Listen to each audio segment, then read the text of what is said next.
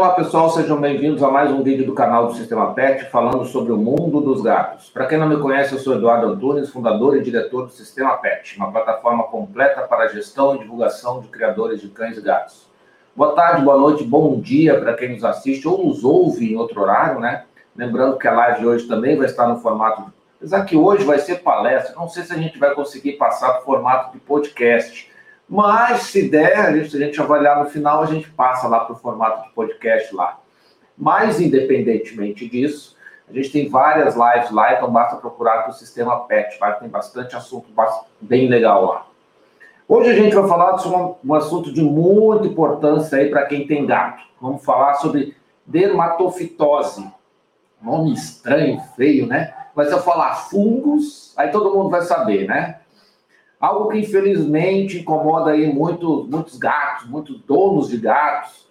E para falar sobre esse, sobre esse tema, né, a, a, iremos contar com a nossa parceira, já, já não vou nem dizer nossa, nossa já de casa, já uma parceira aqui do canal, a doutora Ana Cláudia Andrade, médica veterinária e dona da clínica gatil de gato. Então, deixa eu chamá-la aqui.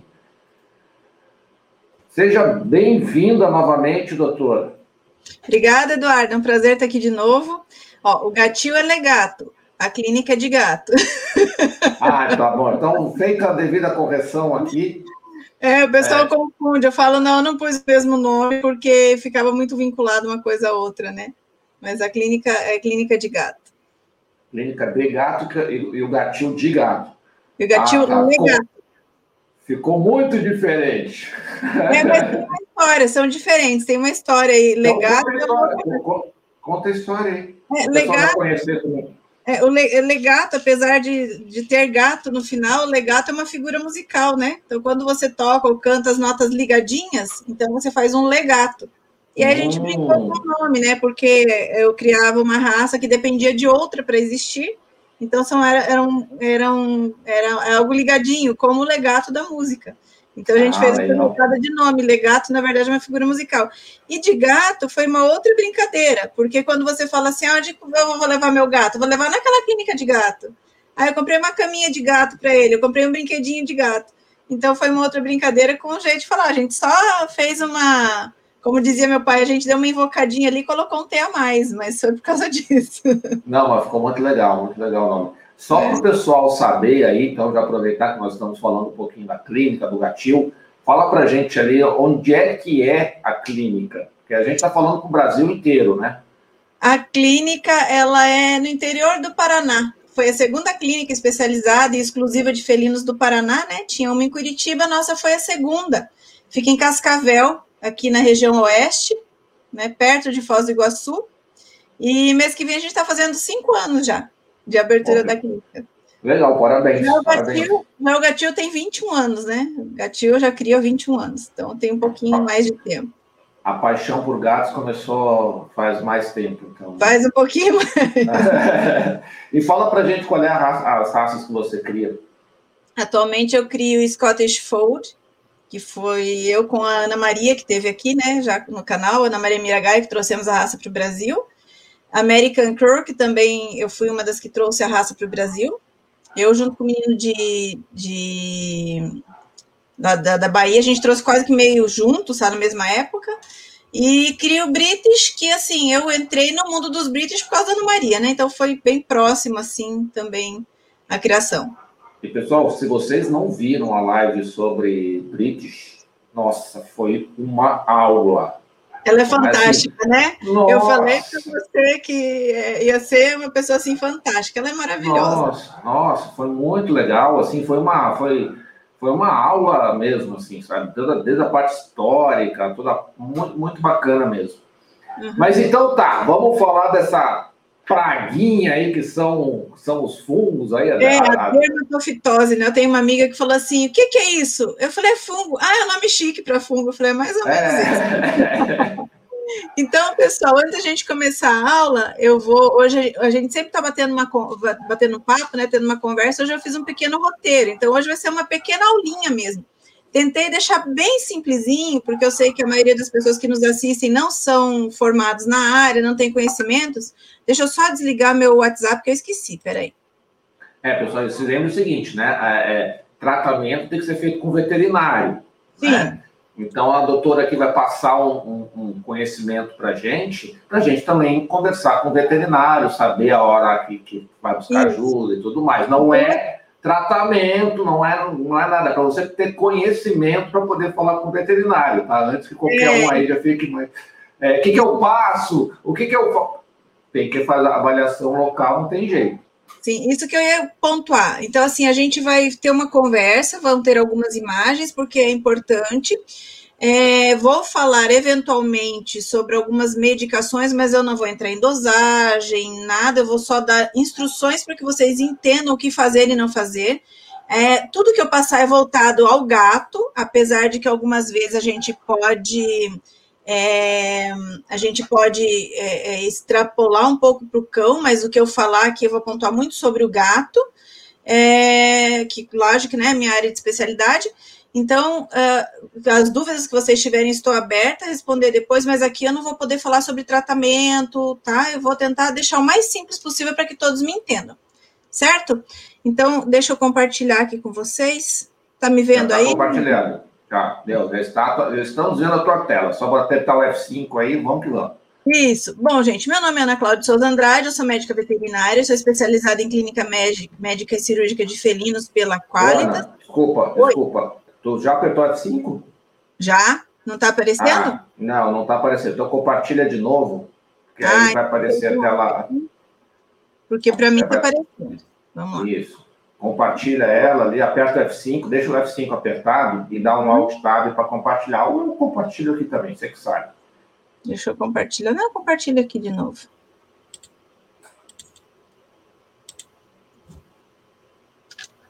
Já pegou a manha, facinho. Aperta F5, deixa eu ver se vai agora. Não, não está indo, peraí. Foi? Não, a gente, a gente, eu estou vendo o teu, o teu Power, o PowerPoint é, cru ali, sem ser apresentação. Para mim tá, para mim tá aparecendo. Deixa eu ver se eu consigo transmitir a, a apresentação de slides. Vamos lá. Apareceu? Não, não, porque agora você compartilhou a tela. Deixa que eu compartilho aqui. Tá, pode rápido. compartilhar, fica melhor. Ah, mas você vai, você vai seguindo ali, não tem muito, muito segredo. Deixa eu Aí você também vai vendo, também vai me dando um nortezinho aqui para passar. Então vamos lá, gente. Meu nome é Ana Cláudia de Souza Andrade, eu sou médica veterinária, sou especializada em clínica médica e cirúrgica de felinos pela Qualitas. Eu sou mestre e doutorando em ciência animal. Tenho também uma, uma um curso de atualização, né, de pós-graduação em dermatologia geral pela Dermatovet. É, e eu crio gatos há 21 anos. Então, assim, fungo, eu falo que eu crio gatos e fungos há 21 anos. Então, o fungo está extremamente ligado, né, ao, ao gato. Tem a clínica de gato aqui em Cascavel, como eu falei para vocês. A gente atende em média de 300 a 400 gatos mês, que, claro, nos grandes centros isso não é nada, mas para interior é muita coisa. E a gente atende muito caso de dermatofitose.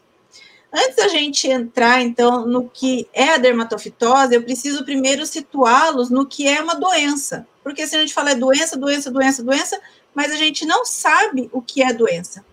A doença, pelo Ministério da Saúde, é o estado. Aliás, desculpa, do, antes de a gente falar o que é doença, a gente tem que falar o que é saúde. Então, pelo Ministério da Saúde, a saúde é o estado de completo bem-estar físico e mental e social, e não apenas a ausência de doenças.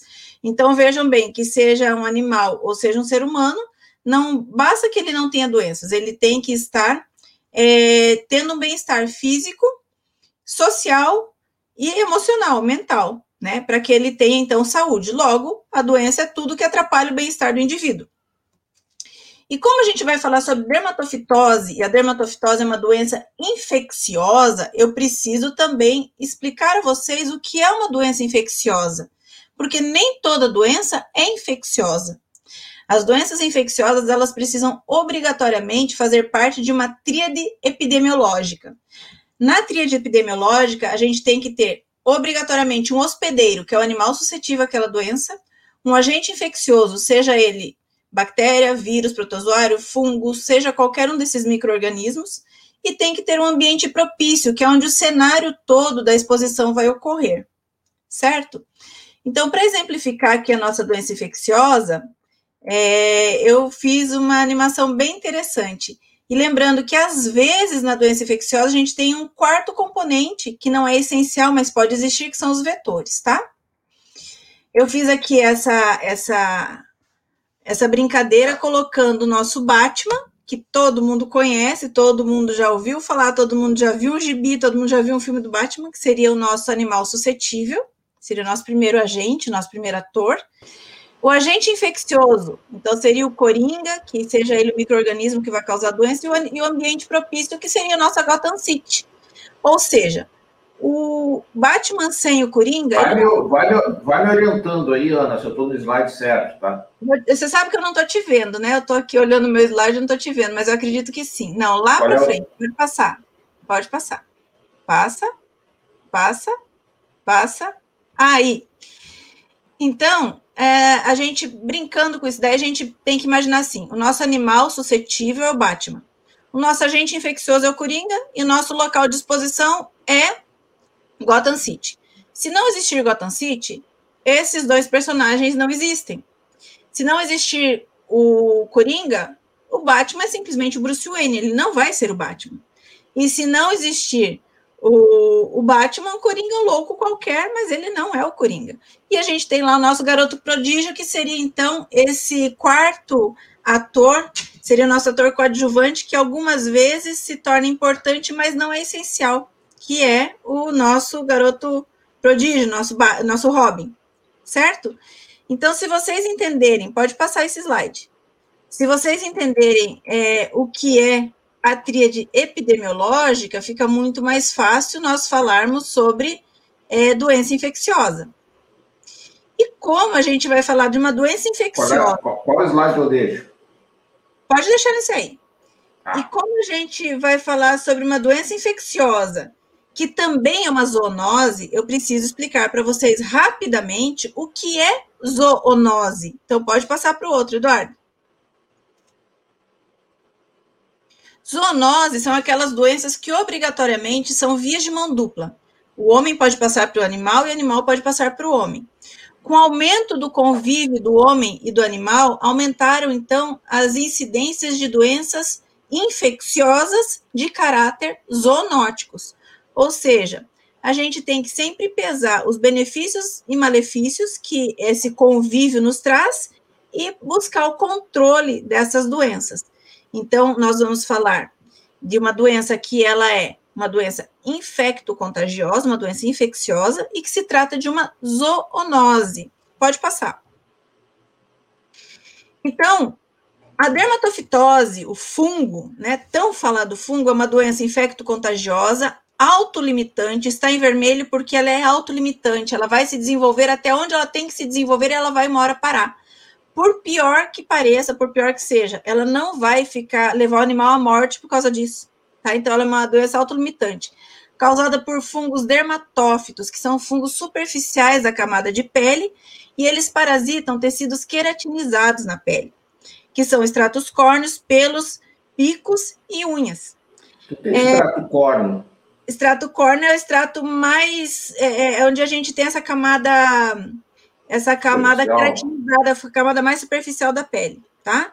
Ela tem como sinônimo, como sinônimo, é, os nomes de tinha, tinha, peladeira e ringworm, tá? Então é uma zoonose que ela tem por esses nomes. Vocês já devem ter ouvido falar assim, ah, fulano é tinhoso, vocês já vão entender por quê, né? Fulano é tinhoso. Então, passando ali no próximo slide, a gente tem ali a camada córnea, que é o extrato córneo, exemplificando o que você me perguntou, né? Então, essa parte mais superficial, ali onde está marcada a epiderme, é a parte onde é o extrato córneo, é onde esse fungo vai ocorrer.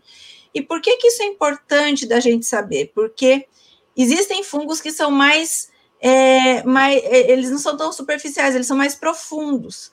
Então, esses eles são bem superficiais. Você não vai ter, por exemplo, uma lesão é, funda ali na tua pele, perder a pele por causa desse tipo de fungo. Ela é bem superficialzinha, tá? Pode passar. E os agentes que causam esse tipo de fungos, eles são fungos queratolíticos, ou seja, eles se alimentam da queratina. Nós temos o micrósporo, que é o que a gente vai falar, porque 90% dos fungos são causados por micrósporo, Então, nós vamos falar basicamente do micrósporo, não vou adentrar os demais, porque senão a gente vai perder muito tempo, teria que fazer umas cinco lives para falar de todos, é, e não vai dar tempo, o mais importante realmente é o micrósporo, por isso que está ali circuladinho. Então, nós temos o micrósporo, o tricófton e o epidermófton, que são os fungos queratolíticos, que afetam essa camada mais superficial da pele. Pode passar, Eduardo. Então, os dermatófitos são as espécies. Elas são mais prevalentes em animais de companhia e principalmente no gato. Então, o gato, ele é infectado pelo micrósporum canis de 47 a 90%. E por que que o gato? Porque o micrósporum, apesar de ter sido descoberto primeiro em cães, por isso o nome micrósporum, achou no gato é, uma um, um, um meio. um ambiente mais, mais confortável. Um meio, um meio muito bom para que ele crescesse de uma forma muito mais fácil por causa da toda a conformação de pelagem do gato. O gato tem muito subpelo, o gato tem muita descamação de extrato córneo por causa dessa troca de pelo. Então, assim, ele viu ali, ele falou assim, é aqui que eu vou ficar. Então, a gente pega de, de 47% a 90% dos gatos, eles já tiveram contato, ou eles são portadores do micrósporum canis, tá? Pode passar. Então, a gente tem que lembrar que é uma doença de comunidade, ou seja, animais que vivem aglomerados, animais que vivem em grupos, eles têm uma alta incidência. Então, quanto mais animais você tiver, mais será essa incidência. Então, pode colocar o próximo slide para a gente. Só deixa eu fazer uma pergunta nessa, nessa questão de grupo. É grupo de gatos ou grupos heterogêneos de animais? De animais.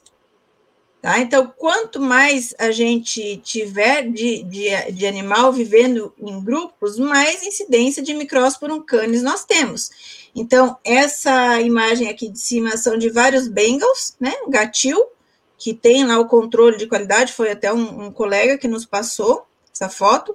É um gatil, é um, é, um, é um grupo de animais que eles têm raça definida e eles têm fungos. E ali embaixo é um grupo de gatos de abrigo e que com certeza nós teremos gatos ali com fungos. Por quê? Porque são comunidades. Então, o fungo não é doença de falta de higiene, não é doença de falta de cuidado, não é doença de. É uma doença que vai aparecer em gatos que vivem em comunidade. Pode passar.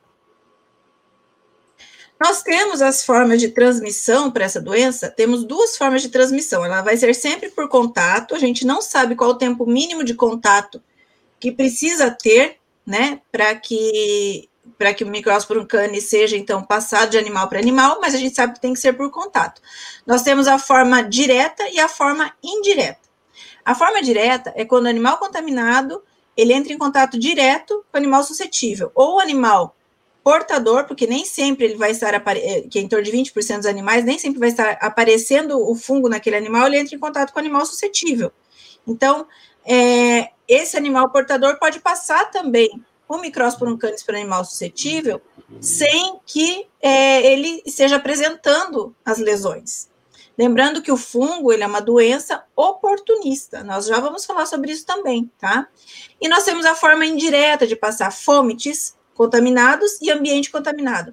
O que são fômites? Fômites são utensílios, então uma vassoura, um pano, uma caminha, é, um bercinho, um arranhador, né? Uma camisa do dono. Sem dúvida, é, sapato que você pegou, ele pisou em pelo contaminado. Então, tudo isso são fômites, tá? E o ambiente contaminado, ele também vai ser gerador aí de, de transmissão desses dermatófitos. Pode passar.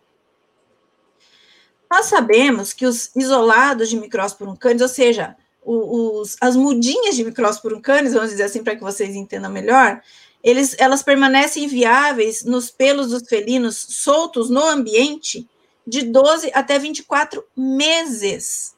Então, eu tive um gato com fungo, eu tratei esse gato, esse gato está super bem, mas o pelo dele ficou ali voando pela minha casa e ficou ali num cantinho. Essa eu, eu, eu, eu lembrei, estou colocando entre aspas, essa mudinha do micrósporum canis que está ali, ela pode ficar viável de 12 até 24 meses. Então, passou, tratei, de repente, Meu gato apareceu com fungo de novo.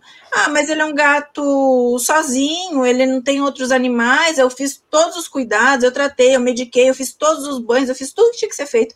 E apareceu de novo. Sim, porque às vezes lá no cantinho da tua casa ficou um tanto ali de pelo. Então a gente já vai falar sobre esse cuidado ambiental também, mas o pelo contaminado pode ficar viável até 24 meses. Pode passar. Ele atinge animais de qualquer faixa etária, raça ou sexo. Acredita-se, a literatura fala que o persa é onde existe uma prevalência maior. É, animais de pelagem longa, pela dificuldade de, de, remover mecanicamente os artrosporos, que é o jeito bonito de a gente falar das mudinhas que eu falei, né? Dos artrosporos fúngicos, por ter um maior contato com a pele, também tem uma prevalência maior. Agora, algo que eu sempre questiono: será que o persa realmente tem uma prevalência maior por ser persa? Ou será que o persa a gente fala que tem uma prevalência maior porque foi o primeiro gato de raça que foi começado a levar nos consultórios? Porque eu vejo fungo em animal de qualquer raça. Né? A literatura me fala do persa, mas eu vejo a incidência normal em qualquer raça de gato, independente de ser persa ou não. Então, eu tenho, na minha convicção, de que o persa foi primeiro. É, é, foi primeiro estudado sobre isso, porque foi a raça mais antiga que a gente tem nos consultórios veterinários. É, ah, talvez aquela história. É o que mais tem, porque é a raça que mais existe, e, é, obviamente, e, a primeira, assim, as características. E foi a primeira raça, né? Exatamente. Então, assim, a gente tem esse questionamento, mas a literatura fala que o persa tem uma prevalência maior. Pode passar o slide. Então, existem alguns fatores predisponentes para esse tipo de doença. Por exemplo, animais geneticamente aparentados. Então, a gente fala de animais de gatis, ou aquelas comunidades de gato, de, de, de de vida livre mesmo que tem, que cruza um com o outro, por quê? Porque a gente sabe que quanto mais parentes cruzam, a imunidade se torna um pouco menor nessa, desses grupos de gatos, né? Então eu falo muito de gatinhos porque são gatos aparentados, a gente faz muito inbreeding, né? É, gatos imunossuprimidos, então gatos com FIV, que é a AIDS felina, tem três vezes mais chances de desenvolver fungos do que gato que não tem nenhum problema dessa natureza. Doenças sistêmicas, então, por exemplo, um gato diabético, ele tem uma chance maior do que um gato rígido. O fator nutricional, um animal que se alimenta mal, uma ração ruim, ele tem mais predisposição de ter fungos. E idades extremas. Idades extremas, por exemplo, os gatos muito jovens ou os gatos muito velhos. O gato muito jovem, por causa do pH da pele, que é um pH diferenciado, quanto mais velho ele vai ficando, o pH da pele vai mudando. E a gente sabe que a produção de ácidos graxos no, no, no, na pele, né, o sebo da, da pele do gato, tem uma ação antifúngica. Então, conforme o gato vai amadurecendo naturalmente, ele vai, vai tendo menos problemas de fungo. Assim como a gente também, quem já, já teve fungo em casa, né, em criança, é, eu tenho dois filhos e tenho muitos gatos, tenho muitos fungos, né? E de vez em quando, meu filho, quando era pequenininho, aparecia fungo nele, porque vivia com o gato no colo. Sim, eu foi tenho um trauma de criança. É, foi ficando um mais velho, hoje já não aparece tanto. Eu tive a um trauma de criança, eu, eu, tive fungo na cabeça, tive que raspar a cabeça na época. Ah, o Daniel, Daniel teve aqui assim, teve na, na planta do pé. e agora eu tenho uma filhinha de três anos, no Daniel, que já é moço, não aparece, mas nela aparece. De vez em quando ela grudada nos gatinhos aparece. Em mim, eu sou anêmica. Quando a minha anemia está muito presente, quando né, meu, meu hematócrito está mais baixo, eu tenho fungos. Quando eu estou bem, minha saúde está um pouco melhor, não me aparece. Então, está muito ligado a idades extremas, tanto em animal, animal não humano quanto animal humano, né? Por causa dessa característica também, tá? Vamos passar? E a gente sabe que os gatos, eles são o principal reservatório de fungos zoofílicos e fontes de infecção intra e interespécies. Então, fungos zoofílicos são é, basicamente esses fungos dermatófitos, do qual o principal deles é o Microsporum canis, de quem a gente está falando, certo? Então, ele é, o é a principal fonte de infecção interespécie entre os próprios gatos e é e, e, é, intraespécie, né, que são os próprios gatos, e interespécie, que são os demais. Então, são os nossos amados gatos, a chave aí da fonte dessa infecção também. E eles também são vítima, né? Vamos passar? O fungo, então, ele é queratolítico, ele destrói as fibras do pelo, e ele faz a quebra do pelo, levando então a alopecia. Alopecia é quando fica aquelas partes com falha de pelo. Então, o Eduardo falou ali que teve fungo na cabeça, então vai ter falha de cabelo, vai ter falha de pelo uh, no gato, no cachorro, no coelho, na galinha, vai ter falha de pena, né? Não de pelo na galinha. Ah, pode aparecer no bico, porque são nas regiões que tem mais. É, são mais queratinizadas, né? E aí vai haver uma exudação do tecido, juntando com os restos epiteliais e as hifas. As hifas são as mudinhas do fungo, formando então as crostas na pelagem o fungo vai morrer sobre essa região de crostas e vai ficar ativo nas, é, vai ficar inativo na, no centro da lesão e vai ficar ativo nas bordas da lesão. Eu já vou mostrar para vocês, pode passar, vocês vão entender o que eu estou falando. Olha lá. Então, aí vocês podem ver, isso foi de um menicum, uma amiga que me passou também. Fungo de um menicum, então ele tem essas crostas, nessa região crostosa, se a gente for fazer exame no meio ali, ele está inativo, ele vai dar negativo. Então, a gente tem que pegar das beiradas o pelo para poder fazer os exames, certo? não passar. Os gatos, então, eles podem ser sintomáticos. Vocês acreditam que o cachorro da minha mãe se fechou lá fora? Estou ouvindo ele raspar a porta. eles são sintomáticos. É... Ah, desculpa, os gatos eles podem ser sintomáticos, apresentando uma ou mais lesões, ou apresentando nenhuma lesão, é, se ele apresentar lesão, então ele é, ele é sintomático, e ele, se ele não apresentar nenhuma lesão, ele é assintomático. E essas lesões elas vão ser é, de formas arredondadas, elas podem ser pruriginosas, são aquelas lesões que elas podem coçar, mas também podem aparecer lesões que não coçam, no caso dos gatos, na gente coça pra caramba. É, podem ter crostas ou não, e a região vai ficar alopécica, sem pelo ou com pelo fácil de tirar, que a gente chama de pelos é, quebradiços ou epiláveis. Pode passar, Mas, Eduardo. Ô, Ana, Ana, só uma perguntinha assim antes. É, é, você falou que elas não. É, ela chega a causar. É, a gente fala lesão, mas assim, eu, pra, eu como leigo, é, ela, ela, ela é superficial ou, ou chega de fato a parecer como se fosse assim uma pele uma pele é, é, ralada, assim, é, é, é, uma lesão no sentido de, de, de, machucado, ou ela só fica sem a, sem a pele, sem pelo?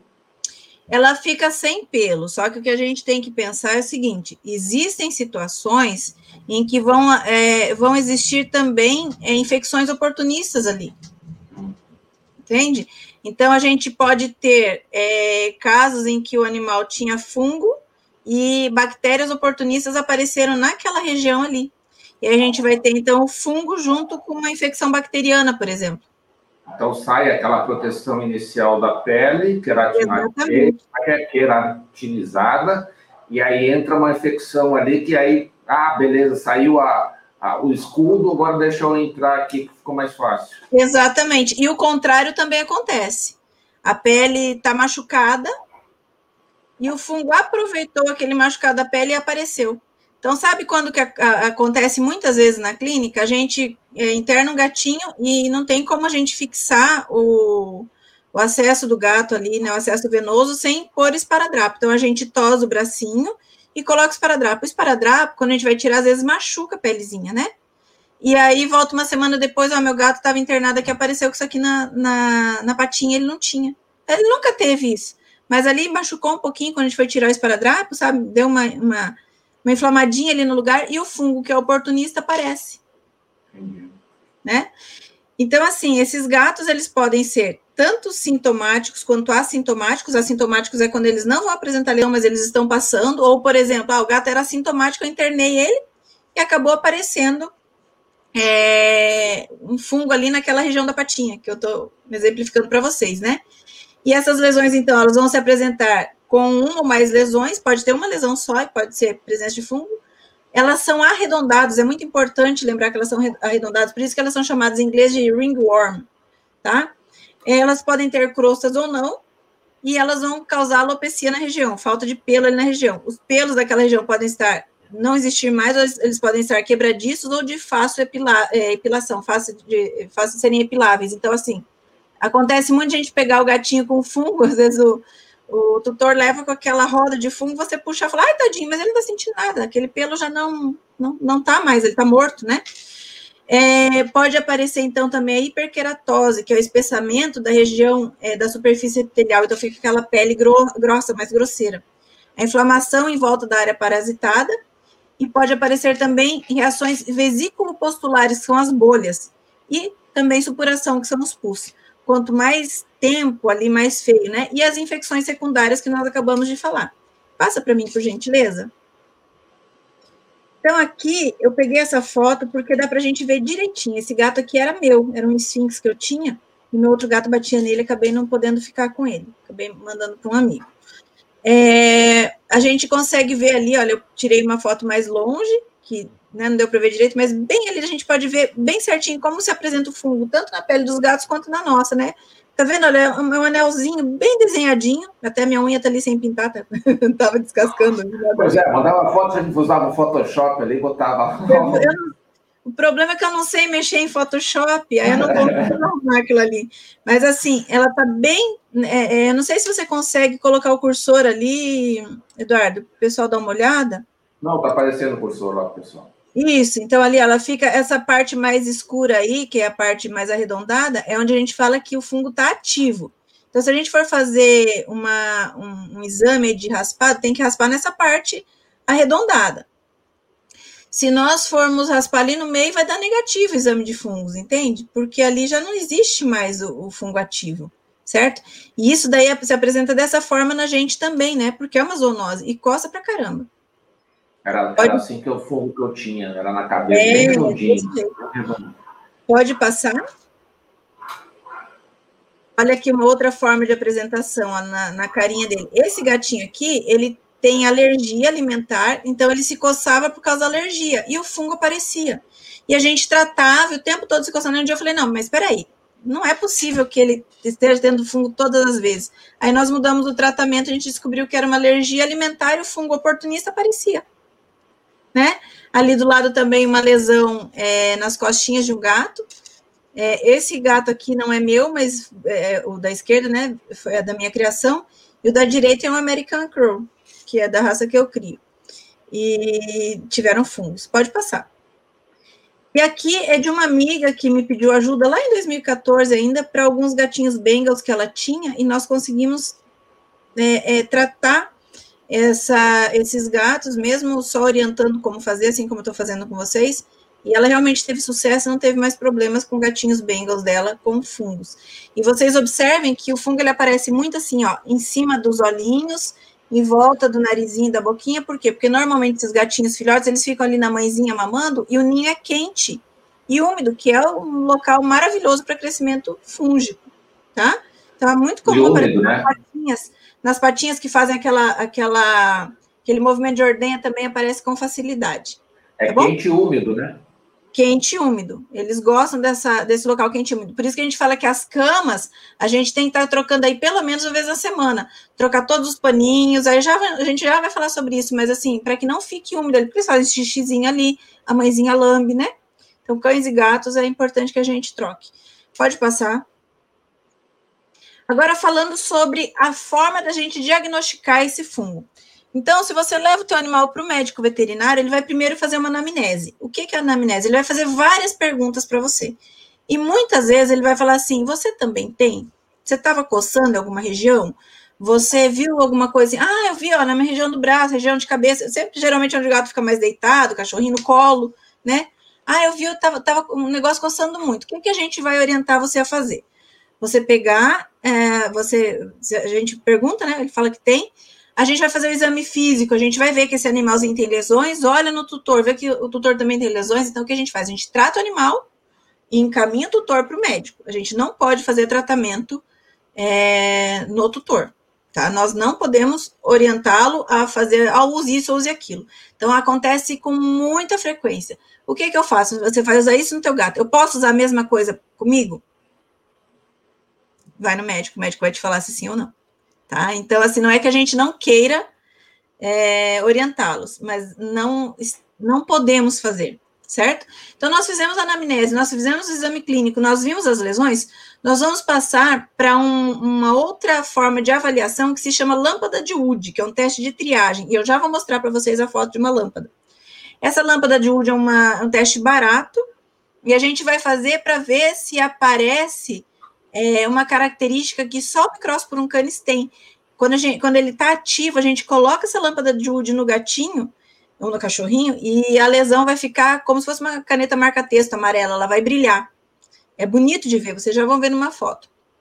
E essa lâmpada de Wood, ela me serve para dizer se o animal tem micrósporo ou não, porque ele libera um produto chamado triptofano. E o triptofano na luz negra, que é a lâmpada de Wood, ela brilha, tá? Se eu tiver na dúvida, eu posso fazer um exame chamado de tricografia. O que, que eu faço? Tiro esses pelos das bordas e olho no microscópio para ver se eles é, se apresentam quebradiços. Vou mostrar para vocês também. Não tendo certeza disso, ou querendo confirmar meu diagnóstico, eu vou fazer uma cultura fúngica. Tiro os pelinhos ali e coloco é, num, num determinado recipiente já pré-preparado para que haja o crescimento desse ou daquele tipo de fungo. Vou mostrá-los também como que a gente faz isso. E por fim, se eu tiver dúvida, principalmente em caso de pseudomicetoma, que eu não achei a foto para colocar para vocês, uma foto boa, que é um tipo de lesão, ela parece, ela se mostra como lesões arredondadas, que são também lesões fúngicas, são bem mais raras, mas pode ser que um dia vocês vejam isso. A gente pode pedir então a histopatologia ou o teste imunistoquímico. A gente tira um pedacinho daquela lesãozinha e manda para análise, tá? Então essas são as formas de diagnóstico. Então a gente pode ver na anamnese esse tipo de apresentação. Pode passar ali, Eduardo. Isso. Do lado esquerdo é a patinha do meu gatinho é, né, que teve fungos, aliás, cheio de lesãozinha, e do lado direito a minha perna. então, na época, eu peguei fungo dele, estava direto no meu colo, estava mais quente, na época eu usava muita bermuda, peguei fungo na perna, bem, na, bem quando eu fui fazer essa aula é, para um dos cursos que eu dou aula, e eu falei assim, opa, olha ali a, a, a melhor exemplificação. Então, quando a gente faz, vê na anamnese isso daí, a gente fala, opa, parece micrósporum canis. Pode passar. Quando a gente faz, então, o exame clínico do animal, a gente vai verificar essas lesões. Olha, lesão sem pelo, né, arredondada, ali perto de orelha, na cabecinha. Às vezes ela tem essa, essa aparência feia, né, assusta bastante porque fica com aspecto feio, um aspecto mais escurecido, porque normalmente gato com, com algumas cores de pelagem, às vezes fica escuro ali, então é feio, mas não é sarna, tá, gente? As pessoas chegam assim. Ô, Ana, às vezes algumas, algumas, às vezes algumas pessoas acho que deixam isso também, né? Porque às vezes parece que é, que é algo que, que, que é, parece resultado de uma abrasão, alguma coisa. É. Mas a gente, mas o que a gente vê muito é a pessoa tentando tratar por conta, e as pessoas acham que é sarna. E aí fala assim: ah, compra o sabonete tal e dá um banho que já vai passar. Gente, não é, e não adianta. A gente já vai falar sobre esse tipo de tratamento, porque a gente tem tratamento fungicida, que mata o fungo, e a gente tem tratamento fungostático, que faz com que o fungo fique. É, diminua a carga parasitária, né? Então, muitas vezes a pessoa, ah, dei banho com, com sabonete tal, vocês devem saber qual sabonete estou falando, ah, e melhorou. Claro que vai melhorar. Primeiro que você deu um monte de banho frequente. Já, naturalmente já vai melhorar. Se der um banho com shampoo eh, de nenê, vai melhorar, né? Porque você está fazendo a limpeza direta ali, o microorganismo está ficando com uma carga parasitária baixa, o organismo vai naturalmente melhorar e você vai dar um jeito naquilo ali. E segundo, que aquilo não é indicado para o que você está usando. Então, assim, a gente tem que levar para o veterinário analisar e fazer estipular um tratamento correto, tá?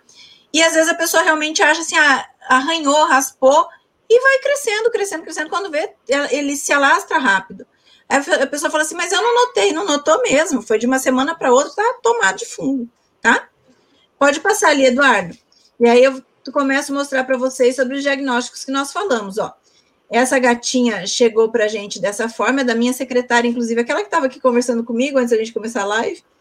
É... Ela passou ali atrás aí também, né? Isso. Não, ali quem passou atrás foi minha mãe. Ah, tá. A minha mãe chegou e foi toda dando aula. é, então, assim, essa, essa gatinha chegou dessa forma, pode passar.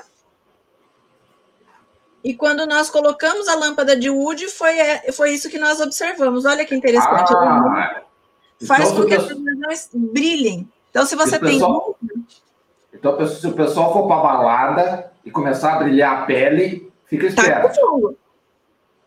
Tá com fungo. Tá com fungo. Então, assim, se você. E na gente também, se você colocar a luz negra em cima, ela aparece realmente, né? Algumas sujidades também brilham, mas ela não vai ficar tão bonita assim. Até o dia que o veterinário que trabalha comigo, ele que colocou, né? Ele me gritou lá: Ana, corre aqui! Eu fui correndo, fui me atropelando, achando que. É, já estava morrendo e tal. Assim, Olha que coisa linda! Ah, já Pode passar. E quando a gente faz a tricografia, esse aqui foi gentilmente cedido por um laboratório aqui da minha cidade, porque eu não tinha foto né, do, nosso, do nosso microscópio. Quando a gente faz a tricografia, é dessa forma que os pelos se apresentam. Assim, a gente vê ali em volta que ele, ele não está bonito assim, é, aquele filamento lisinho, ele está como se estivesse todo arrepiadinho. Então, é assim que a gente vê no, no, no microscópio, tá? Pode passar. É como se ele tivesse destruído por dentro, assim, né? Isso. E aí, essa eu nem ia colocar isso aqui, mas eu falei, vou colocar já que eu estou falando sobre os diagnósticos. Isso aqui a gente pode ver também no microscópio, que nem sempre você vai ver é, o pelo daquela forma, mas você pode ver essas estruturas que são os macroconídeos, né? Do Microsporum canis, né? E ele pode estar dessa forma também no microscópio, e aí a gente fala que o diagnóstico foi positivo. E o próximo slide, a gente vai ver então a cultura fúngica que eu falei para vocês. Que aí a gente tira o pelo das, das bordas, ou ali perto das bordas, nunca do meio, coloca nesse equipamentozinho que está ali, que é um equipamentozinho que ele já vem preparado, esse lado que está virado para frente, ele tem uma outra, um, outras lâminas atrás que crescem outros tipos de fungo, tá? Mas esse que está virado para frente, ele cresce só micrósporum canis. Aí você coloca ali, fecha, guarda, dentro de umas duas ou três semanas, o que você vai ver é a figura da direita. Né? Parece assim um algodão, sabe? Esse é o Microsporum canis quando ele cresce nesse tipo de preparo, tá? E aí a gente vai falar então sobre tratamento. Então, como eu falei para vocês, eu não vou ficar falando de dose de tratamento, mas eu vou orientá-los como fazer alguns tipos de controle. Primeiro tratamento que a gente tem que ter em mente é: não adianta eu controlar e tratar o fungo do gato se eu não tiver um tratamento ou um controle no meu ambiente, porque a gente já viu que as mudinhas, entre aspas, de novo, ficam ali por muitos meses. Então, tem que tratar o ambiente. O ambiente eu posso tratar com hipoclorito, que é a nossa famosa quiboa, né? Alguns chamam de cândida, né? É, eu só conheço que boi cândida, não sei qual outra forma de falar. Água a gente, sanitária também, água né? Sanitária, é. A gente pode diluir de 1 para 10, chia, né? Em Portugal eles chamam de chia. É, é. A, gente pode, a gente pode diluir de 1 para 10, lembrando que quando a gente usa essa diluição de 1 para 10 em hipoclorito, ele se torna fungostático, ele abaixa a carga parasitária, ele não é fungicida, tá? Então, a gente só vai ter a, a forma fungicida do hipoclorito quando ele é sem diluição, mas daí aguenta o nariz, né? Ninguém aguenta. Não, e, e ele, e ele também é assim, ele é altamente alergênico também, né? Então, Sim. assim, tem, então, assim, tem alguns animais que se costa e o bicho fica, fica é, totalmente uma, vermelho. Uma sugestão que eu dou, quando você for limpar o ambiente com hipoclorito, é tirar os animais dali, limpar, esfregar, lavar bem e depois lavar, lavar, lavar, lavar, tirar todo aquele resíduo de hipoclorito de cima, tá? Mesmo sendo de 1 para 10.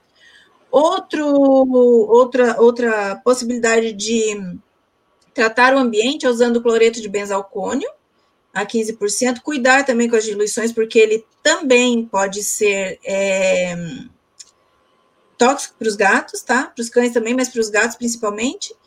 E uma outra forma é usar vassoura de fogo. O que, que é a vassoura de fogo? É o nosso bom e velho maçarico. Vai queimar, né? Tudo que tem ali. Então, se no teu piso dá para fazer, tá com maçarico. Vai queimar aquilo ali.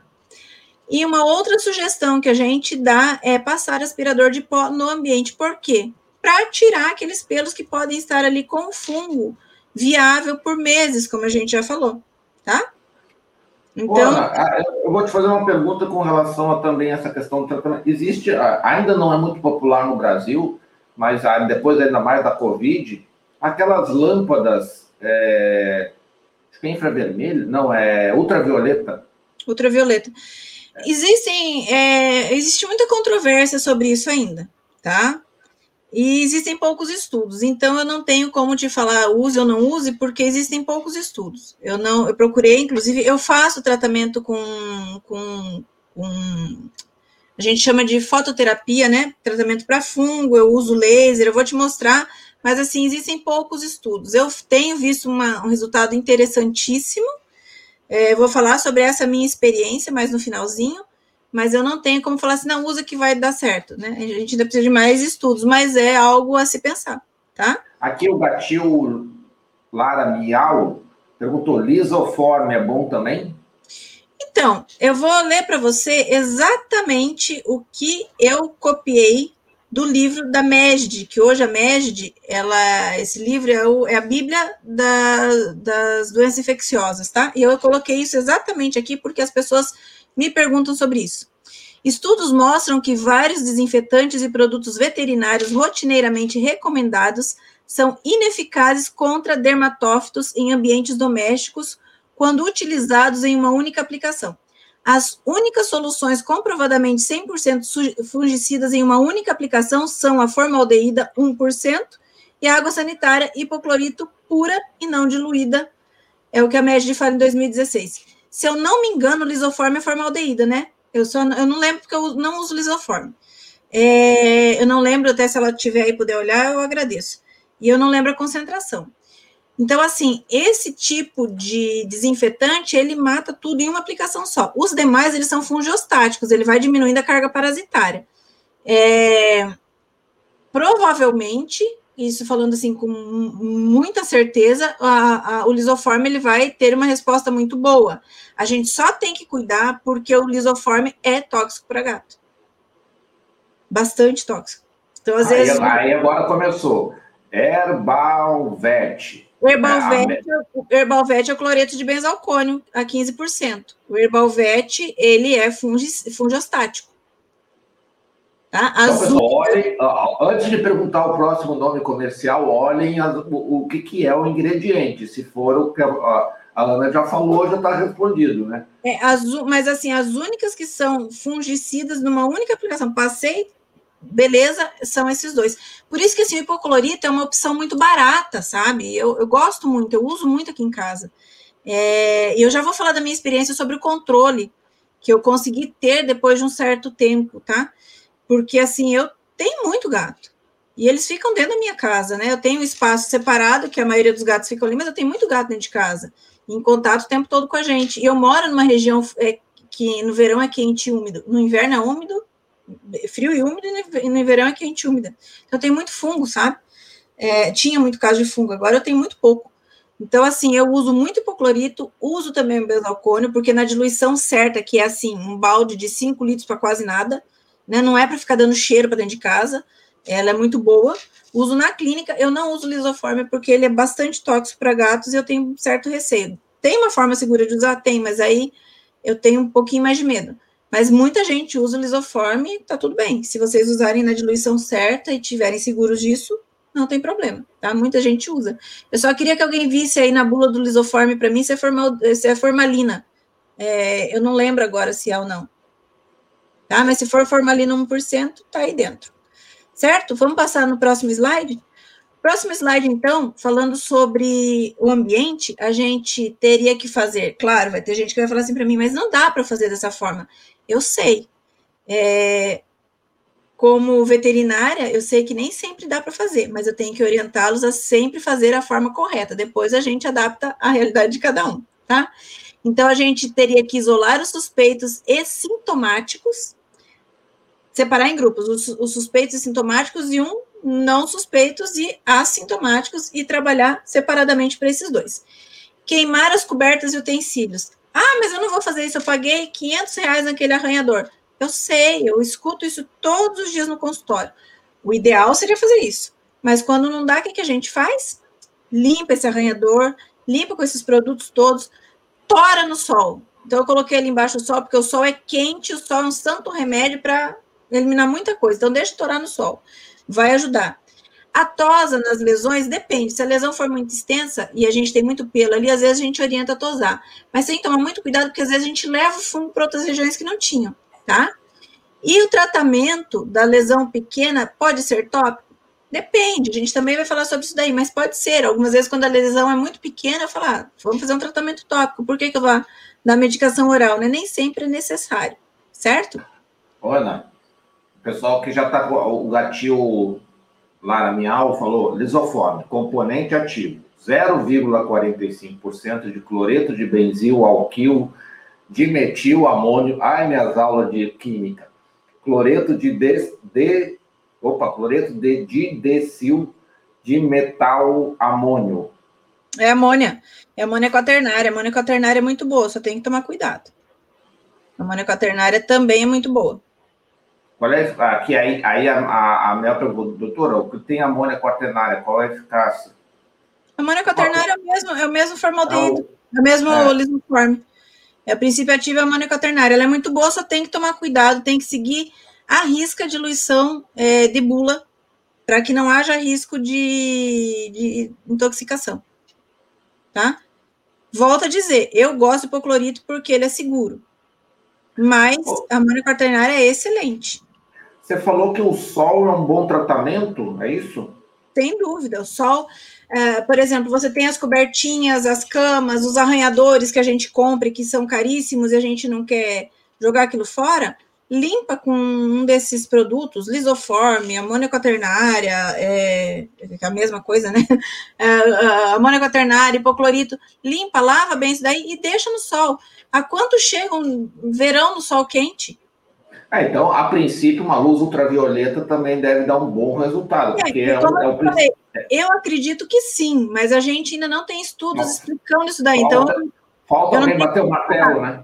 É, eu não posso falar é, mas isso aí é algo muito interessante para pesquisa. Eu acredito que sim, eu até uso, eu vou falar disso no finalzinho. Eu uso laser e uso LED, luz ultravioleta. Aí, fica a dica para quem é estudante de veterinária aí, ó, quer fazer um TCC legalzinho aí, ó. Eu já é, eu já tô arrebanhando meus estagiários, já falei assim, eu podia pensar em estudar alguma coisa assim, porque eu realmente não tenho tempo de fazer mais esse estudo, né? Eu preciso terminar, eu preciso focar na minha na, no meu estudo agora, do doutorado, mas depois que passar isso daí, eu tenho muita vontade de fazer um estudo, grupo controle, para poder publicar alguma coisa. Legal, tá? legal. Mas, ó, então, vamos lá. Então, a gente tem que isolar os suspeitos, queimar ou eliminar cobertos e utensílios, as lesões extensas, às vezes, tosar. As lesões pequenas, elas podem ser tratadas só com tratamento tópico, lembrando que a gente não vai acabar o fungo ali, a gente vai baixar a carga parasitária e tudo bem. E, na dúvida, lava tudo deixa torar no sol. Vamos passar lá para frente? E o tratamento tópico? Como é que a gente faz? O tratamento tópico, a gente tem que remover as crostas e os pelos com uma escova macia e água morna. E a gente tem que usar o shampoo antifúngico, que o veterinário melhor indicar, né? Para banhar esses animais de uma a três vezes na semana. E os contactantes desses animais é, sintomáticos também uma vez na semana por cinco semanas seguidas, de quatro a cinco semanas. E eu escrevi ali o nome de um princípio ativo que a gente usa muito, que é o cetoconazol. O cetoconazol é um antifúngico potentíssimo, excelente, gosto demais, mas ele é tóxico para gato. Tem que ter muito cuidado. E assim, é, se eu tiver algum cliente meu assistindo, ele vai falar assim: Mas doutora, a senhora já me receitou shampoo com cetoconazol? Já. Quando eu sei quem é que vai dar banho nesse animal.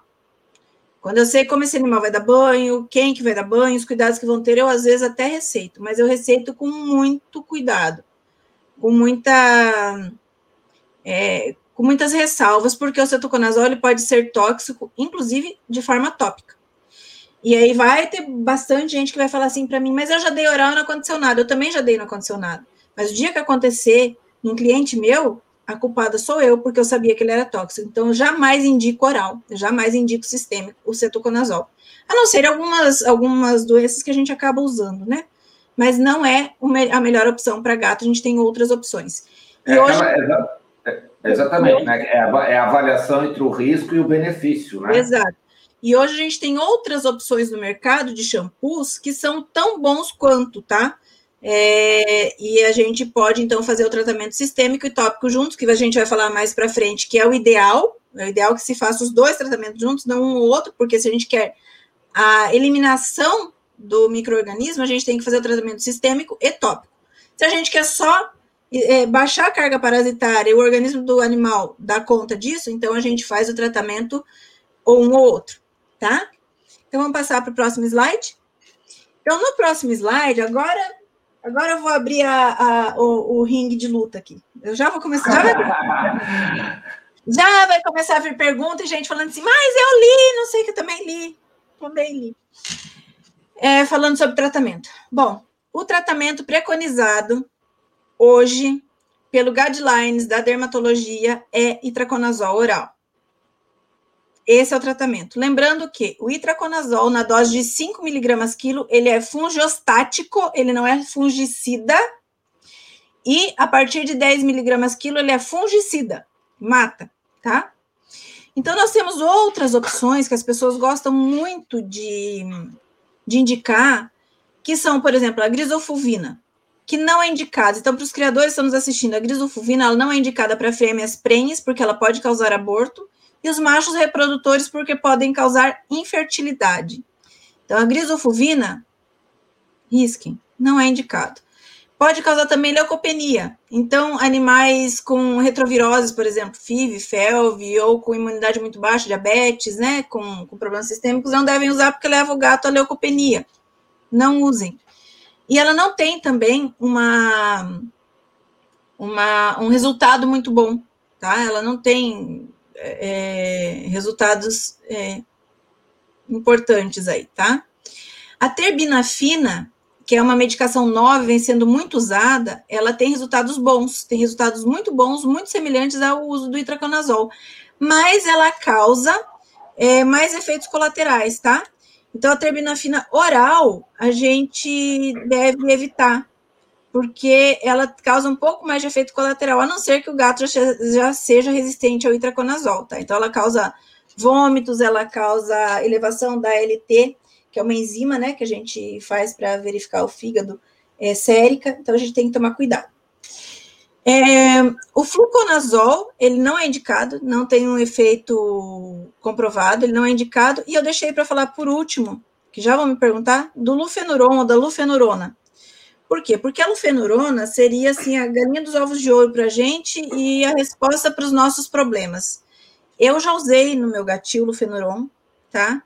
É, fiz uma, uma pequena pesquisa de grupo controle, não publiquei o artigo por falta de tempo, mas eu usei, na Europa é muito usado para controle de pulgas, antiparasitário maravilhoso, mas a gente tem que tomar um certo cuidado, a gente tem que tomar cuidado assim, ó. Nem sempre que a gente quer que dê resultado, realmente vai dar resultado. Aí a gente fica tentando fazer com que aquilo, sabe, se eu quero isso, eu fico tentando fazer com que aquilo seja verdade, certo? A lufenurona, no guidelines que eu falei para vocês que eu tenho, que eu li, é, fala assim que apresenta resultados contraditórios. Então, a eficácia dela, é, ela é indicada na dose de 133 miligramas quilo, uma vez por semana, quatro aplicações, ou 60 miligramas quilo com oito aplicações, tá? Com, com intervalos quinzenais. Seria essa a forma de tratamento dela. Aí, as pessoas falam assim, mas eu li um artigo de 10 anos atrás que falava assim, esse artigo eu também li. De 10 anos atrás, com não sei quantos gatos, mas ele mostrou uma eficácia de, fungi, é, de ser, naquela época, fungostático, não fungicida. O que a gente busca é uma medicação que seja fungicida, que mate o microorganismo ela mostrou naquele, naquele artigo 10 anos atrás uma eficácia de ser fungostático. Lembrando que no meio acadêmico, no meio é, é, onde a gente tem que estar sempre estudando, se renovando, quando você fala em artigo de 10 anos atrás, não é algo que traga credibilidade. Então, é, esse artigo a gente comentou depois num, num outro grupo que eu faço parte, é, de, de, médicos veterinários, alguém comentou sobre esse artigo, então o que foi falado foi, mas há 10 anos atrás, o que, que o Guidelines desse ano fala? Então, o Guidelines fala que o, o, o medicamento de escolha é o itraconazol. Não estou ganhando nada para falar de itraconazol aqui, podia até ganhar, ia ficar rica. É, mas... Hashtag fica a dica aí, pessoal, do, é. do itraconazol. Esse é o princípio ativo, né? A pessoa das farmácias podiam me ajudar. mas, assim, é, infelizmente, a, a, a lufenurona não tem um estudo assim robusto, porque fala realmente que são resultados contraditórios. Tem um outro relato de caso de uma pessoa que fez que foi usado a lufenurona num gato, num gato, num, numa onça, numa onça parda, né? Foi usado. Esse...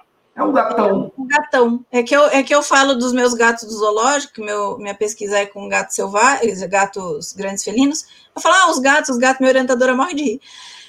Mas assim, é, ele usou nesse gato, nesse, nesse felino, o lufenuron, e ele relata que teve resultado.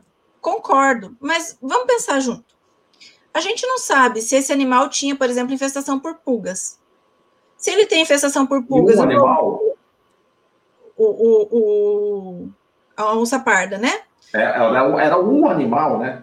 Um animal. Mas assim, vamos pensar. Lembrando que o fungo é oportunista, tá? Será que esse animal não tinha infestação por pulgas e de coçar, de coçar, de coçar, o fungo que é oportunista apareceu ali? E aí a gente tratou essa infestação com lufenuron hum, pela própria, pela própria, pelo próprio organismo desse gatão, né? Desse, dessa onça parda é, ter dado conta, esse fungo não foi eliminado, de repente esse animal ele foi colocado dentro daquele recinto onde ele estava, apareceu o fungo, porque pelo que eu li, ele foi resgatado e foi levado para esse local, não sei se foi um zoológico, mas foi colocado ali, às vezes ele teve mais acesso ao sol, né, banhos de sol, a gente não sabe como que ele...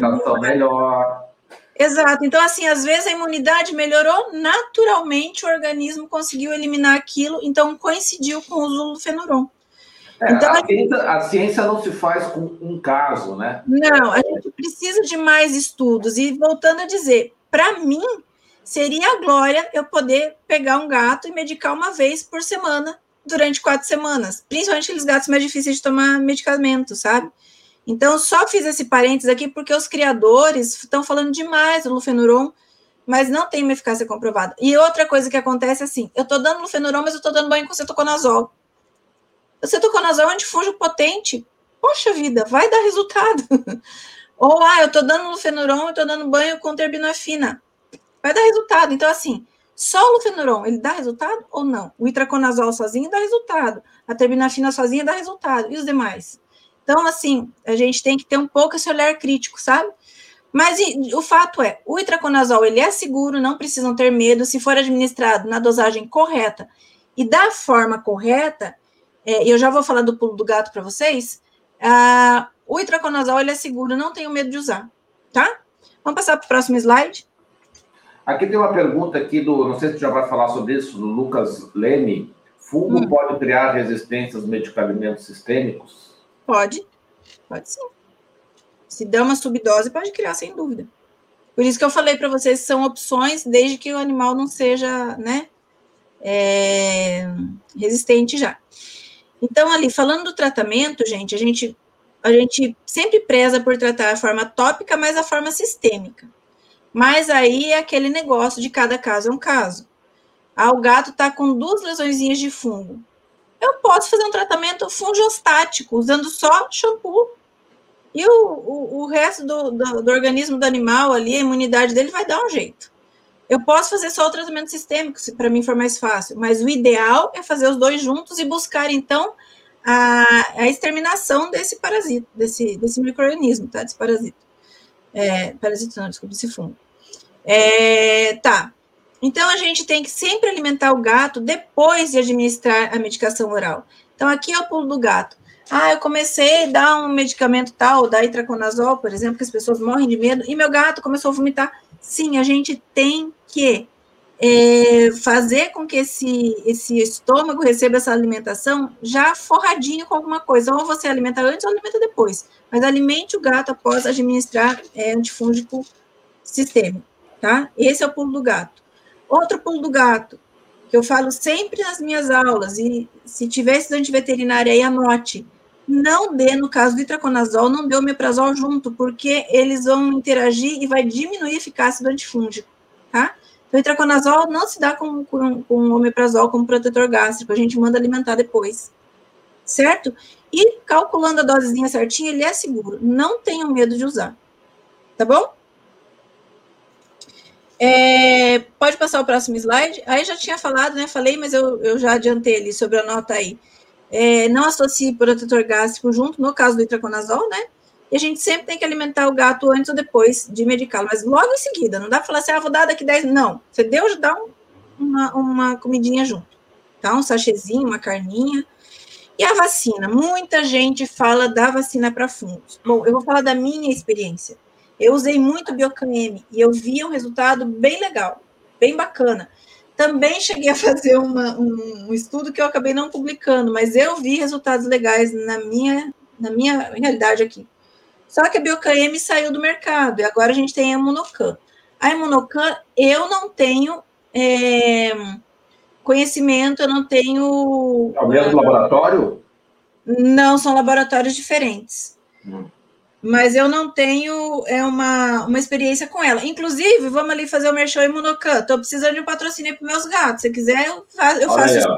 Olha aí, Imunocan. Olha aí, Imunocan. É, a Biocan, quando eu fiz esse estudo, eu tirei do meu bolsinho, sabe? Porque eu queria ver se dava resultado. Infelizmente, eu acabei não publicando por falta de tempo. A Imunocan, se quiser, eu tenho até uma, uma orientanda que ela quer é, escrever sobre isso, viu? Tá fazendo PIBIC, então eu acho bem interessante ser feito. Porque manda, é uma... manda para eles lá. É, manda, é uma. Manda pra, manda, até assim, deixa eu fazer um parênteses, Luana. Até o, a, a para quem não conhece lá, tem o Instituto da, da Premier Pet.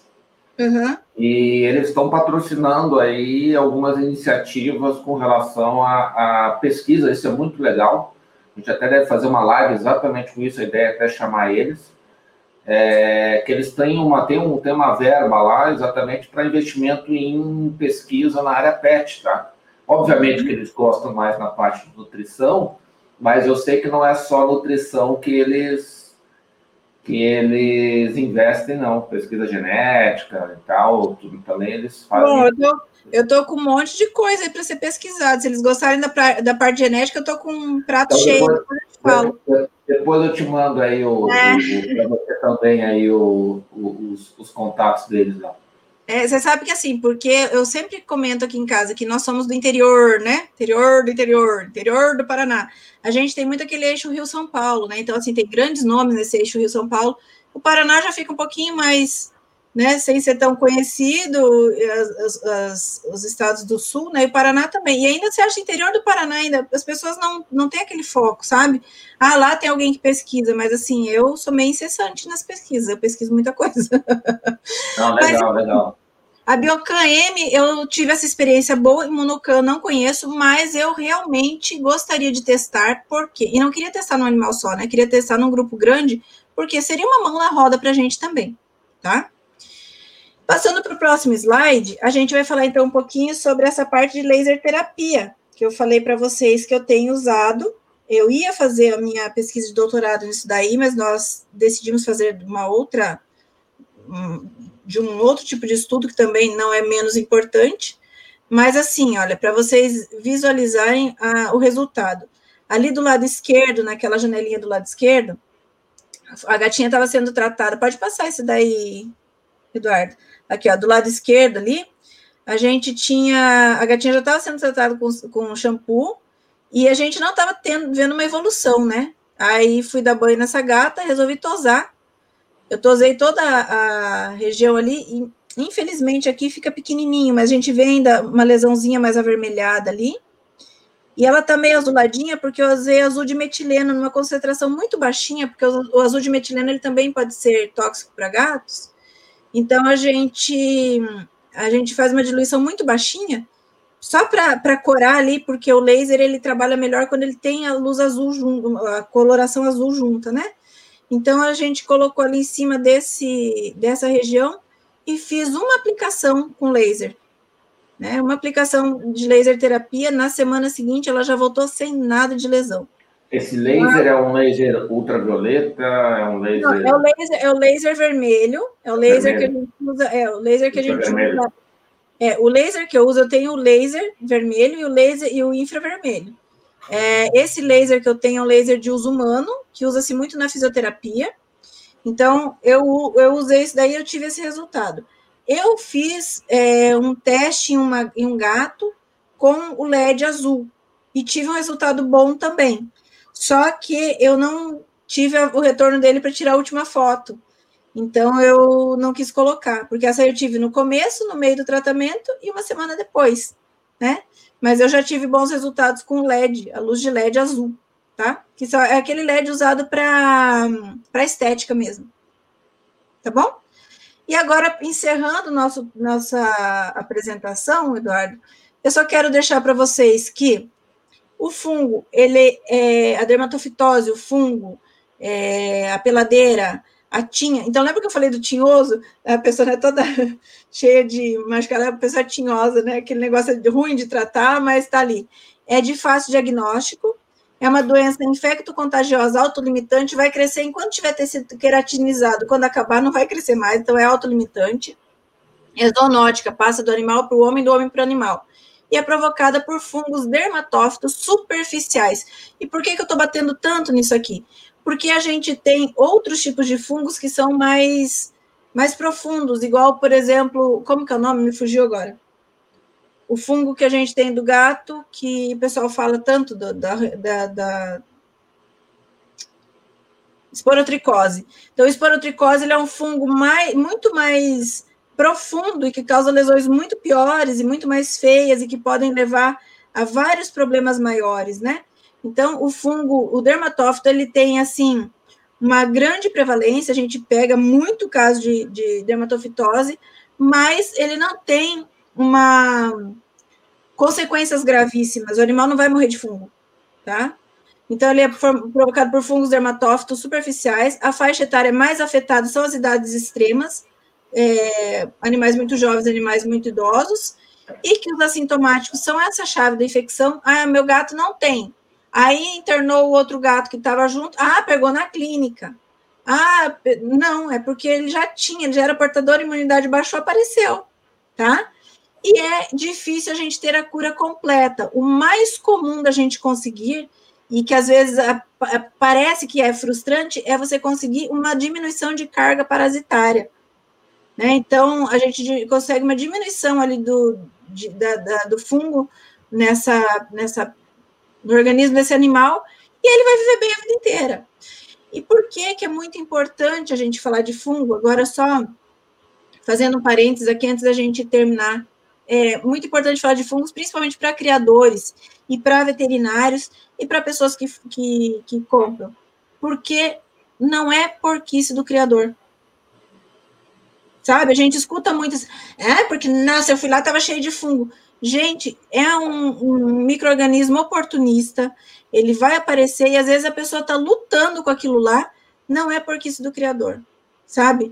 A gente tem que criticar criador, ou, ou o protetor, é, que eu já ouvi também crítica de protetor, sabe? A gente escuta isso. A gente tem que criticar a pessoa que entrega um animal para você e não te avisa. Oh, ele está com isso aqui, tem que tratar. Oh, ele está com isso aqui, ele está em tratamento. Mas não aquele que está tratando, está lutando com aquilo. Acontece. Acontece. E acontece assim, essa semana também, semana que vem apareceu fundo. Acontece. Ah, ele chegou aqui, estava tudo bem, mas uma semana depois da minha casa apareceu fungo. Veio daí, o veterinário falou que veio daí. Veio sim. Mas aí o veterinário que te atendeu, ele tem a obrigação de pegar e te orientar como fazer correto e não ficar criticando sem saber. Então, você sabe que nas minhas lives eu sempre eu dou uma desabafada, né? Então, minha não, desabafada... É, é, é, é, questão de ser a realidade, porque é, é tipo da coisa. Problemas acontecem, né? Às vezes a gente está num debate muito forte se animal é coisa, animal não é coisa. Bom, a gente sabe que animal não é coisa né? É um ser vivo. É, é, então, assim, não é uma dinâmica, não é um iPhone que já veio quebrado, ou que eu joguei no chão e quebrou. É um ser vivo que trabalha com coisas biológicas, não é uma coisa que, ah, fulano tem culpa, não tem culpa, não sei o quê. Acontece, é, é um ser vivo, pode, pode pegar, pode pegar no criador, pode pegar porque de repente veio a amiga que tem um gato que está com um pelo na roupa, problemas acontecem. Não quer ter, não quer ter problema se você tem um animalzinho, não tenha. É a coisa mais fácil do mundo, porque eventualmente todo ser vivo vai ter problema. Né? Mas gente, é, o que, me, o que me, me entristece é que a gente vê muito entre os veterinários, entre os médicos veterinários, essa crítica forte, entendeu? Como se o criador é. visse o animal só como um objeto. E eu sei que não, porque antes de eu ser veterinária, eu sou criadora. Eu comecei a criar gatos há 21 anos. Eu não era veterinária quando eu comecei a criar gatos. Eu fui para veterinária por causa dos gatos, porque eu queria poder saber, conhecer e tratar os meus animais. Então eu fico muito triste quando eu escuto isso, porque eu sou a prova viva de que a minha casa, meus gatos ficam dentro de casa. A minha casa, gente, é limpinha. tá? Eu não sou sujinha, eu não sou é, desorganizada. É. Quem conhece a minha clínica sabe muito bem como eu sou até meio metódica na questão de organização e limpeza. E assim, é, assim também em casa, quem conhece meu gatil, eu tenho um amigo que fala assim: olha, no gatil da Ana dá para comer no chão. E é dessa forma que a gente tenta trabalhar. E em 21 anos de criação, eu crio gatos e crio fungos. É, não, e, e Ana, é tipo da coisa, né? É, de uma forma geral, os criadores são assim. Óbvio, assim como os veterinários, de uma forma geral, são bons veterinários. Obviamente, em qualquer profissão, vai haver pessoas que não fazem o trabalho bem. Agora, obviamente que a mídia vai dar atenção para aquilo que está errado. Ela não vai na tua casa para dizer, olha como a Ana cria os gatinhos bem. Ela vai num canalha que explora animais para dizer, é, oh, estouraram lá o gatil. Porque isso da mídia, da clique, da visualização e tal, blá, blá, blá, blá, blá. E aí já entra naquela generaliza generalização burra, né? Mas Sim. é importante a gente dizer, geralmente criadores cuidam muito bem dos seus animais, né? É, essa, essa é a regra. Obviamente, como qualquer profissão. Sempre tem aquele que está fora da curva, né? Exato, exato. Então é, é importante a gente sempre reforçar então, isso. Então, para a gente encerrar, alguém está chegando aqui. A Vera me trazer uma Coca-Cola aqui. É, Vera me trazer uma Coca-Cola aqui. É, para a gente encerrar, e uma caixa de bombom. Olha, ó, tá precisando também, tá? Tá precisando. Pessoal, a, a, a, doutora Ana veio direto da clínica, não jantou ainda, não comeu nada aqui, só para estar tá aqui com a gente aqui. Então, para prestigiar vocês, para dar esse, esse carinho, esse mimo aí para vocês que nos ouvem. Não esqueça de dar o like no vídeo, no mínimo, no mínimo merece, né, Ana? E é um prazer. E antes da gente terminar, eu quero mostrar uma fotinho que está ali no final. Esse gato é um gato que chamava Marley. Pode clicar de novo que vai aparecer logo da clínica ali. Mais um pouquinho. Aê! É um gato que chama. Não, volta lá. É um gato que chamava Marley. O Marley chegou para mim é, sendo tratado para dermatofitose. Chegou para mim sendo tratado para dermatofitose sem resultado. Ah, nós fizemos algumas, algumas, alguns exames nele nós percebemos que o Marley tinha um desarranjo nas células de colágeno e ele tinha uma doença chamada astenia cutânea. Ah, inclusive, o relato de caso dele foi já submetido, eu estou esperando resposta. E o Marley foi, é, não digo que ele foi abandonado, eu praticamente pedi ele para mim. A tutora já não tinha mais como cuidar, já não tinha mais como gastar, e eu pedi que ela deixasse ele comigo. Eu falei, bom, deixa o Marley para mim então. E o Marley morou na clínica durante muito tempo, depois de fazer vários exames para saber se não tinha é, problemas virais e tudo mais, eu trouxe para casa, ficou aqui, aqui a minha casa e a casa da minha mãe são é, mesmo quintal, então é. ele ficou na casa da minha mãe durante muito tempo, ficou mais ou menos dois anos aqui ainda, e acabou vindo a falecer em 2018. É, e o Marley ele tinha que viver sempre com essa roupinha porque ele tinha essa astenia cutânea que deixava a pele dele muito frágil, então ele se rasgava, se cortava. Então tinha lesões assim bem feias e que foi diagnosticado erradamente como portador de dermatofitose de fungos. Ah, é, quer dizer, é uma doença que às vezes é, é, é, ela aparece por causa de outras, né? Sim, nós tratamos para fungo, mas não era o caso, não era o que ele tinha, né? Então, gente, eu quero agradecê-los imensamente por estarem aqui. Se tiverem mais perguntas, estou à disposição. Se não tiverem mais perguntas, é, tem o meu contato ali. Podem seguir a clínica, podem entrar em contato pelo telefone, pelos telefones que estão ali. Não consigo, gente, às vezes responder o WhatsApp rapidamente, mas eu estou é, sempre aberta a ajudá-los. Não consigo também fazer diagnóstico longe, né? Sempre gosto de trabalhar com veterinário junto, assim, as pessoas às pedem e falam, você pode me ajudar em tal coisa? Pede o veterinário entrar em contato comigo, porque daí eu converso com ele, é mais fácil. Mas nós é, temos umas perguntinhas aqui, Ana, porque a nossa audiência hoje foi... Pessoal, teve outra aula da Ana, se você está chegando aqui que não viu ainda, se você depois olhar no canal sobre toxoplasmose. Outra ah, aula você viu, que hoje eu tô menos esquecidinha, né? A lesão do Covid está um pouco melhores. É, a Ana faz cada sacrifício para a gente aqui que a gente não, não sabe nem como agradecer tanto. Ela tinha saído do Covid e deu uma aula para a gente sobre toxoplasmose também muito, muito boa, muito boa. E aqui nós temos algumas perguntas. Se vocês quiserem perguntas, aproveito que eu vou fazer aqui algumas que o pessoal passou, alguns comentários. Manda lá. Então, aqui, ó. A Tatiana falou que, doutora Ana, fiz três doses, 21 dias de intervalo da Imunocam no meu gato. E após a vacina, meu gato está com fungo. No caso dela. É, como eu falei, eu não conheço a Imunocam, mas gostaria de testar. A Suasta Tiele Sampaio falou: funga é o karma do criador. Ela falou assim: é, eu uso itraconazol e resolve sempre. O itraconazol é o que eu uso também há 21 anos. Ah, aqui o Wilson, que está aqui acompanhando a gente, acho que desde o comecinho, obrigado, Wilson. A Ana disse tudo, dá até um alívio para nós criadores. Por, por mais cuidados que temos, pode aparecer, ainda mais em filhote. É, eu não tenho certeza, mas eu acho que aquelas fotos dos Bengals são dos filhotes do Wilson. Porque duas pessoas me mandaram fotos de Bengal, mas acho que são os dele, aquele lá. Depois ele confirma para nós aí. A Mel falando, não tenho gatil, mas tenho cinco gatos de companhia. A palestra foi maravilhosa, sou estudante de veterinária agregou muito ao meu conhecimento, grata pelo conhecimento que adquiri hoje. Sou criadora de Shih Tzu e Spitz há dois anos e meio e fui estudar veterinária por causa dos meus cães. Muito legal, Mel. Seja bem-vinda aí.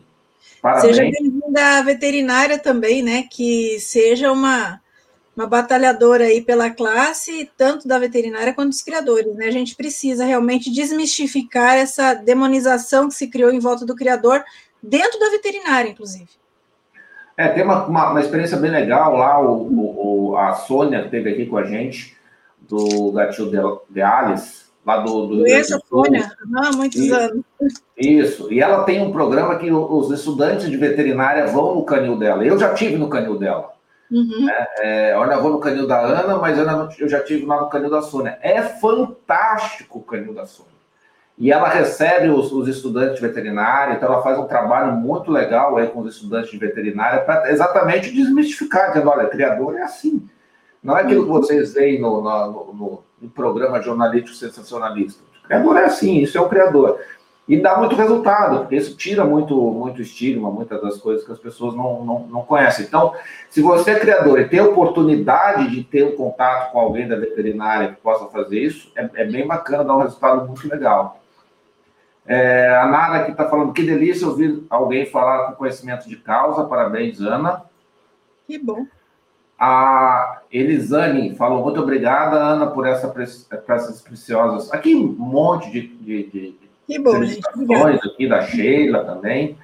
É, o Wilson falando que são sim os gatinhos. É, são os gatinhos dele. Eu lembro que duas pessoas me mandaram, acho que foram os do Wilson.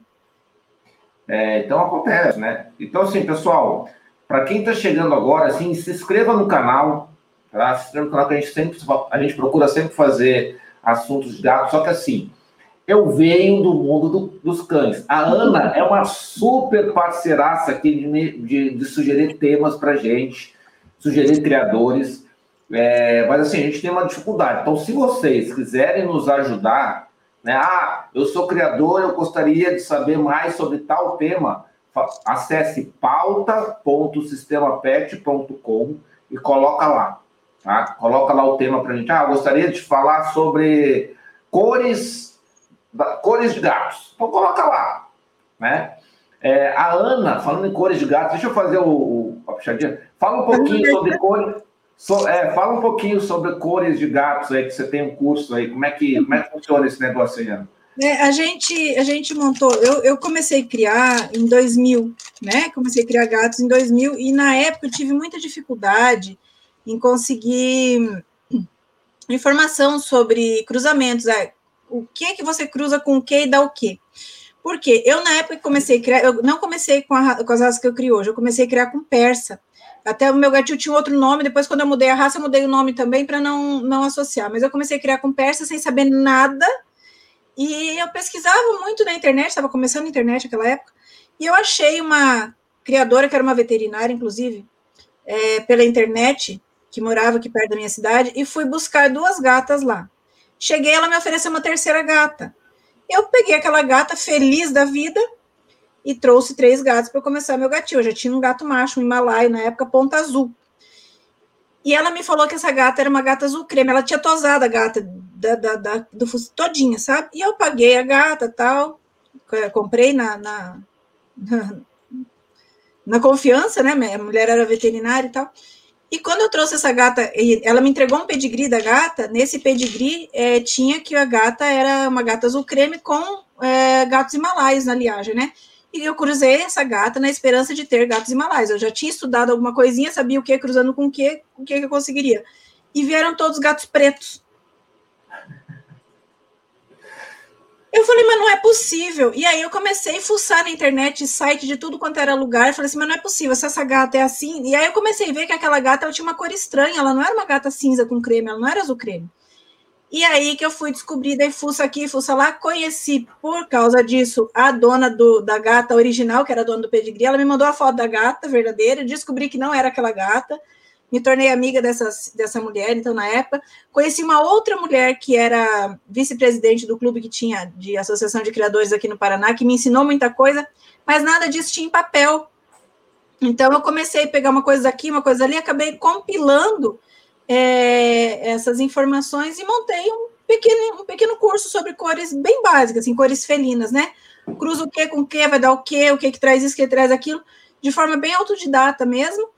E eu, depois de muito tempo, a gente começou, resolveu lançar esse curso via internet para poder auxiliar os novos criadores a saber o que, que ele vai esperar de uma ninhada, né? Quando ele for cruzar. Não sei tudo, como eu já falei no curso, algumas raças para mim são assim, até. Eu falo, olha, deixa eu perguntar para quem sabe mais, eu pergunto para um, um, um, juiz felino, para outro, olha, isso aqui tá assim, tá certo. Mas é, o básico para a pessoa ter um norte na criação, a gente tem feito nesse curso. Então, se alguém tiver interesse, amanhã e sábado a gente vai dar um, vai fazer uma nova versão do curso de genética básica felina. Estão convidados a assistir, tá? Lá na é... minha eu acesso pelo arroba clínica de gato? Isso, na, na clínica de gato tem, tem a, a, o, o, link As lá para se inscrever. Uhum. Então, pessoal, ah, mas... olha aí, ó, olha a oportunidade boa aí.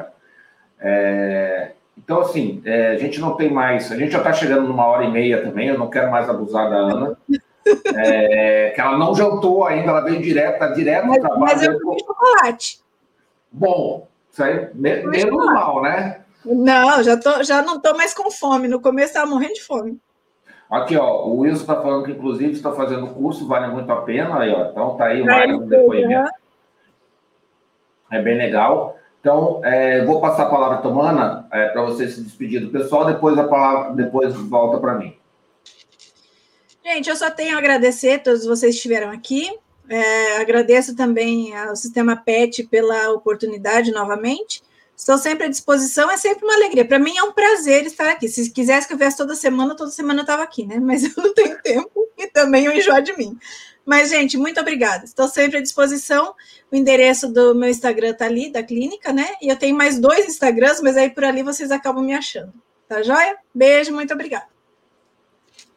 Pessoal, é, muito obrigado aí pela, pela audiência e pelo bate-papo. A Ana, não tenho nem palavras mais para agradecer tanto ela pela sua generosidade de compartilhar esse conhecimento de mais de 20 anos de criação.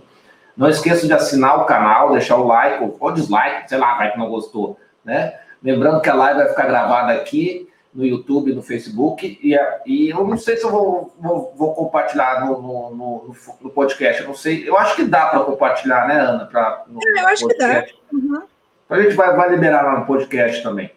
É, ainda essa semana a gente vai ter live na sexta-feira, então amanhã, aí a gente vai falar sobre cães, né? Amanhã a gente vai falar sobre alimentação natural, né? Então vai ser sobre alimentação natural. E no sábado a gente vai trazer uma raça de cães, os Cocker Spaniel inglês.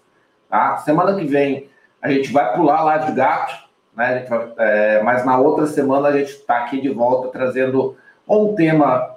Nos ajude, né? Nos ajude. Vai lá em pauta.sistemapet.com, diz o que, que você quer, quer que a gente traga para os gatos, que a gente promete que com carinho a gente olha para trazer um tema legal aqui.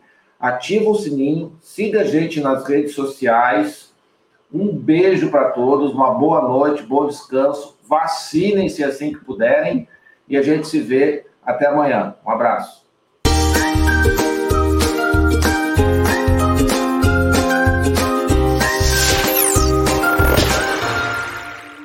Sabemos que os criadores têm muito pouco tempo para cuidar da divulgação de seu trabalho na internet. Mas tudo mudou com a chegada do sistema PET, uma solução completa de gestão e marketing para criadores de cães e gatos. A plataforma gera um site moderno, eficiente e inteligente, focado especialmente para a melhor visualização do trabalho de criadores. Contamos com várias formas de deixá-lo destacado no Google, facilitando que seja encontrado pelos clientes que desejam um criador sério. Acesse o sistemapet.com e apareça para o mundo agora.